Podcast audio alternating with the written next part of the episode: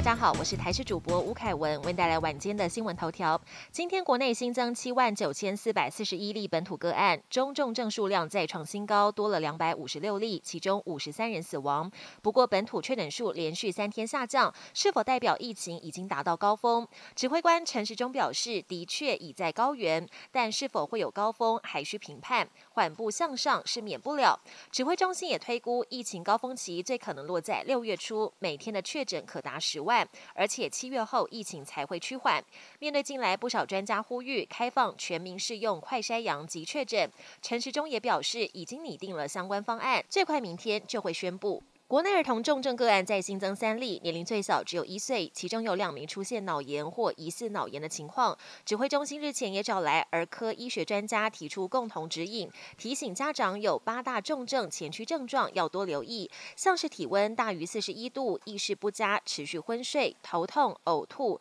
抽搐或是步态不稳，都要立刻送医。另外有专家建议，可以帮孕妇或婴幼儿准备高效价抗体血浆，用康复者的血清抗体做治疗。但指挥中心认为有风险，目前不考虑。为了照顾即将的确诊者，指挥中心调整专责病房护理人力，将护病比由一比五放宽到一比九到一比十五，也就是每位护理人员要照顾更多的病人，引发基层反弹。护士工会更举国外的案例指出，高护病比等于高死亡率。护理师每多照顾一人，患者入院三十天内死亡率增加百分之五到百分之七。面对基层的怒火，指挥中心表示将开会讨论加发护理人员津贴，希望依实际照顾确诊者的人数计算，照顾的病人越多，津贴就越多。国际焦点：美国总统拜登出访亚洲，结束南韩行程之后，二十二号转往第二站日本访问。除了将宣布美国主导的印太经济架构，以繁荣亚太区域经济，也要在二十四号举行四方安全对话高峰会，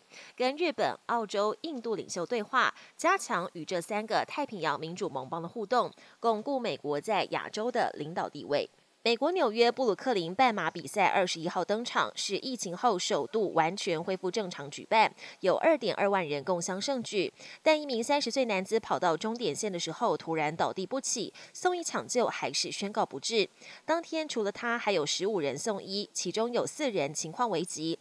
使用鼻咽拭子快筛经常令人感到不适，而现在有一种更快速、更精准，而且不痛不痒的检测方式。过去有研究指出，狗狗能从新冠确诊者的汗水中察觉出异样。最新来自芬兰的研究更显示，狗狗利用嗅觉辨别出阴性或阳性，准确度竟然高达百分之九十二，而且最快在十秒内就能得出结果。本节新闻由台视新闻制作，感谢您的收听。更多内容请锁定台视各节新闻与台视新闻 YouTube 频道。